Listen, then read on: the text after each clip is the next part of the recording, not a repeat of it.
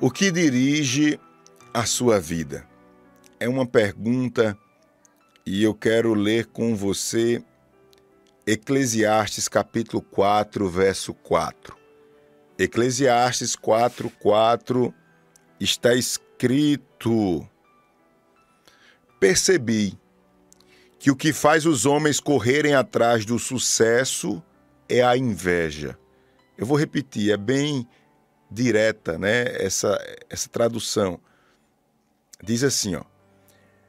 Percebi que o que faz os homens correrem atrás do sucesso é a inveja. O que dirige a sua vida? Nós estamos falando de propósito há alguns dias. Você que é noiva, novo aqui na live, não se preocupe, porque você vai compreender perfeitamente a palavra. Mas quando nós falamos de propósito, nós estamos falando de um caminho, uma rota para você seguir. Você não está neste mundo à toa. Só um minutinho aqui que está fazendo barulho aqui, está me atrapalhando.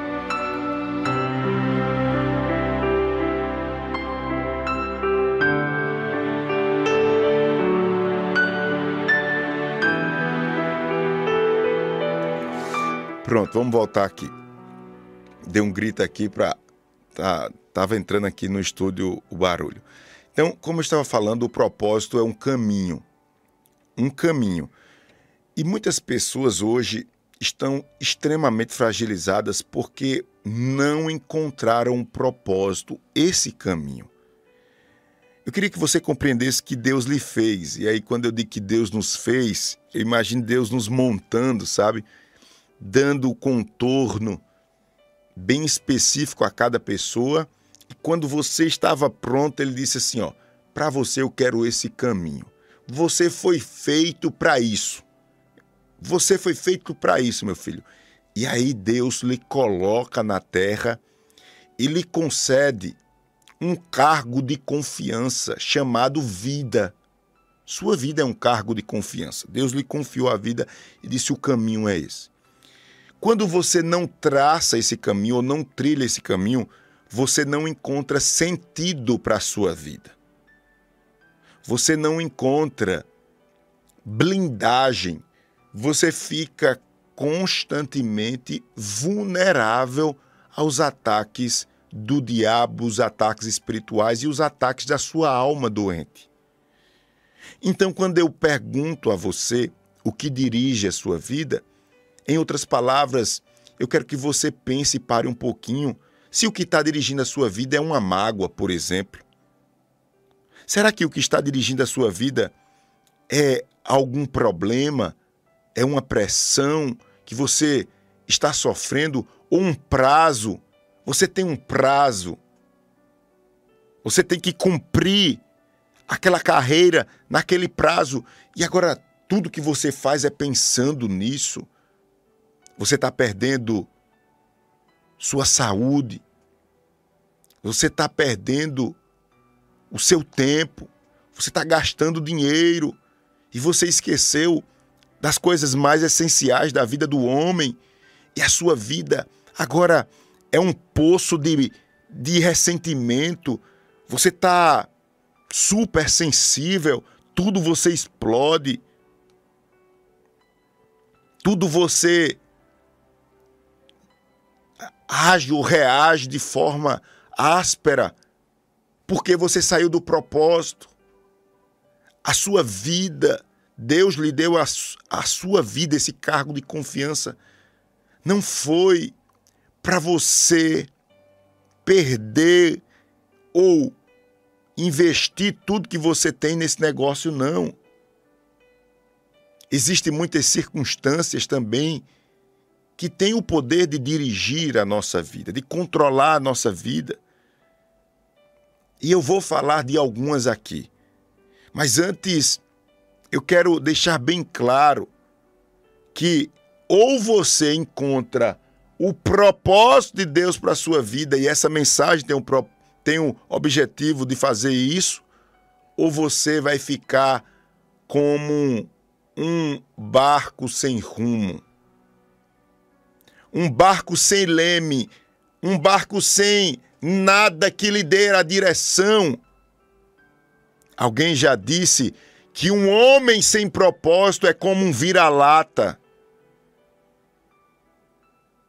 Um nada, um ninguém, eu vou repetir. Um homem sem propósito é como um vira-lata, um nada, um ninguém. Meu Deus, o que é isso? Você está sem direção. Você está sem direção. Você está sem sentido para a sua vida. Nós acabamos de ler o texto lá em Eclesiastes 4,4 que diz: O que faz o homem correr atrás do sucesso é a inveja. O que está dirigindo a sua vida? Se você for olhar na maioria dos dicionários, você vai ver que a palavra dirigir significa guiar, controlar, direcionar. Quando você está dirigindo um carro, ou no meu caso, que eu crio, pratico esporte com cavalos, você, no momento em que você está dirigindo o carro, você tem o controle do carro. No momento que você está no cavalo, você está guiando o cavalo, você está controlando, você está direcionando um animal que tem tanta força. Ele agora está, vamos dizer assim, subjugado à sua vontade, porque você tem o controle, isso é dirigir, você tem um controle dele. Um carro, uma máquina, que, se não for bem operado, pode matar uma pessoa. É uma arma. Mas você tem o controle dele e aí você dirige, você tem técnica suficiente para apontar, para dizer eu quero por aqui, vá por aqui, para controlar a velocidade, a força, a potência. Na sua vida não é diferente o que é que está dirigindo a sua vida, o que é que está no controle da sua vida, o que está direcionando a sua vida, o que é que lhe dá mais potência ou não.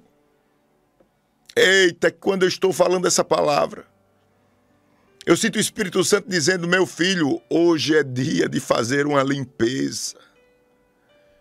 Hoje é dia de colocar as coisas no seu devido lugar. Enquanto eu falo essa palavra, eu vejo Deus nos limpando. Enquanto eu ministro essa palavra, eu vejo Deus abrindo a sua visão. Eu não vou perder mais tempo. Eu não vou enlouquecer. Eu não vou me entristecer, entristecer os outros, não. Eu quero viver para a glória do teu nome, Pai. Eu não sou só corpo. Não, eu tenho uma alma, eu tenho um espírito. Eu preciso refazer, estabelecer as relações mais íntimas da alma, como, por exemplo, amar, respeitar e cuidar da minha família, do meu matrimônio. Isso é dar vida à alma. Eu não preciso só ter uma casa um carro, um trabalho. Não, eu preciso dedicar tempo para o meu Deus em oração, em devoção, em sinceridade.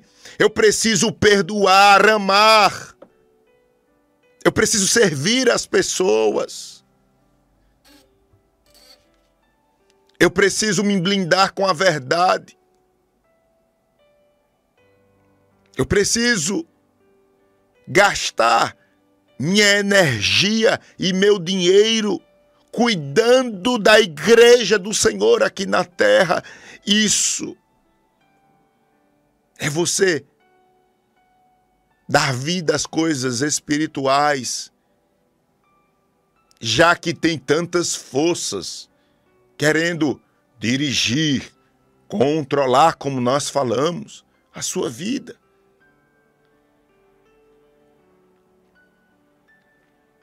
Aleluia, glória a Deus. O que dirige a sua vida? Eu quero, durante esses dias dessa semana,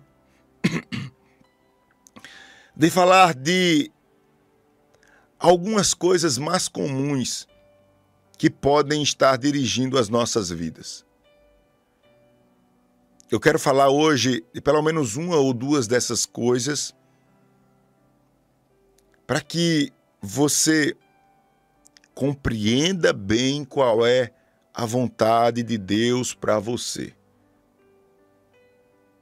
Antes de pontuar essa primeira coisa, eu quero dizer a você que Deus ele não desistiu de você. E que ele está criando todas as situações possíveis para lhe trazer para mais perto, para que seus talentos sejam usados para a glória dele, para que sua família seja estabelecida como uma família exemplar, onde a paz, o gozo, onde a prosperidade de Deus reine. Deus está cuidando de fazer o que você não pode fazer. Deus tem um caminho seguro para você, filho. Deus tem um caminho seguro para você, filha. Não é à toa hoje que você está aí do outro lado, outros terão acesso a essa mensagem, outros estão aqui ao vivo conosco. É Deus dizendo: meu filho, eu tenho o melhor. Se renda, descanse. Sou eu que cuido dos seus. Sou eu que vou agora onde você não pode ir. Sou eu que quebro o coração de pedra e transforma em coração de carne. Sou eu que quebro as cadeias das prisões. É o Deus dizendo: sou eu. Sou eu que liberto do vício, da prostituição, da lascívia, da mentira. É Ele, é Ele que faz e ele vai fazer para que o caminho dele seja uma realidade nas nossas vidas. Vamos lá. Algumas circunstâncias, algumas coisas que não dá para evitar. Circunstâncias são coisas que não dá para a gente evitar. E aí não dá para a gente evitar e essas coisas podem estar controlando a nossa vida. Vamos lá?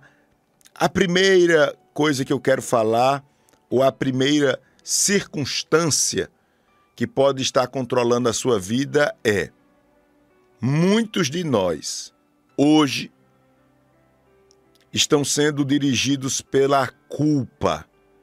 Diga comigo assim: culpa.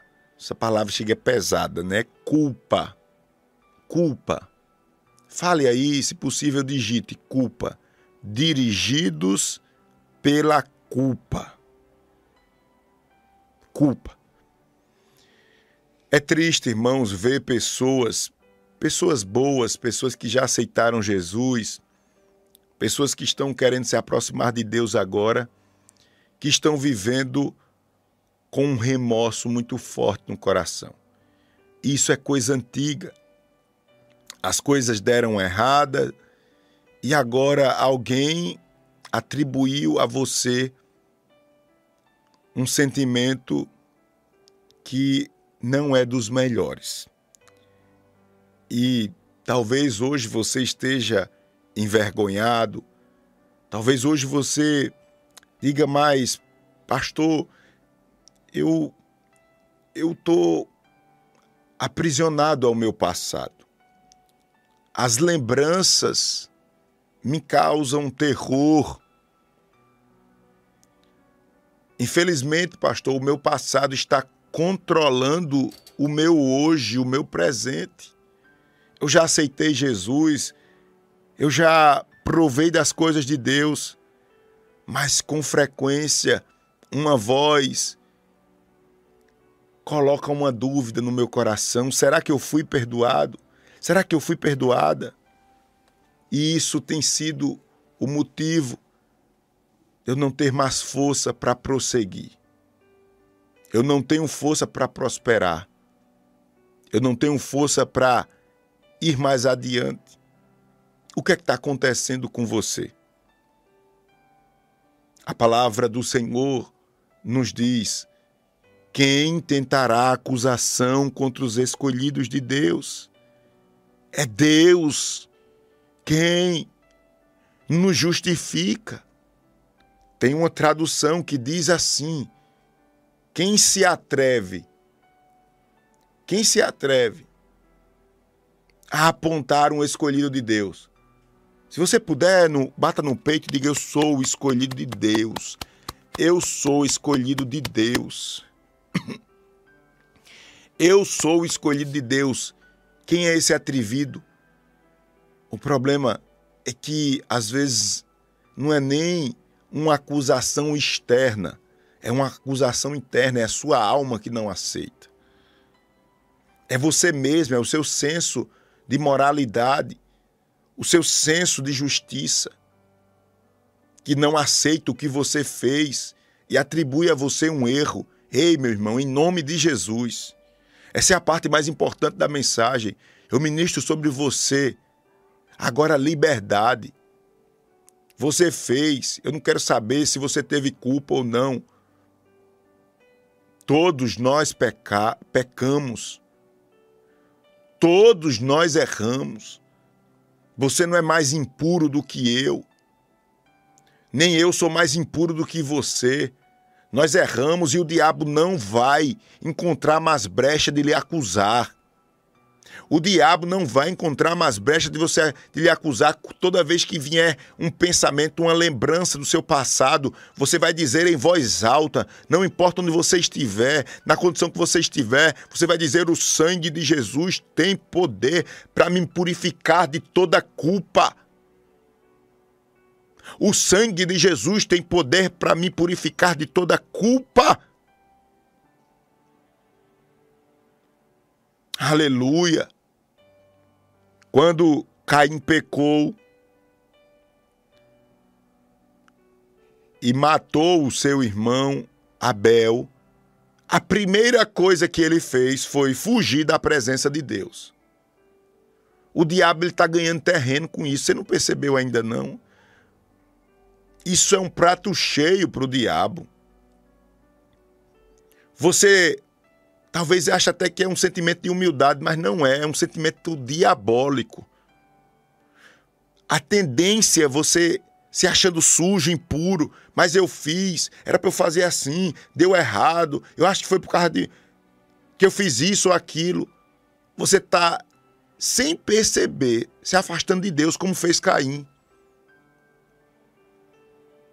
E sabe que foi que Deus disse a Caim depois que ele matou seu irmão Abel e pecou, Deus disse assim, ó: Caim, você será um fugitivo, errante pelo mundo.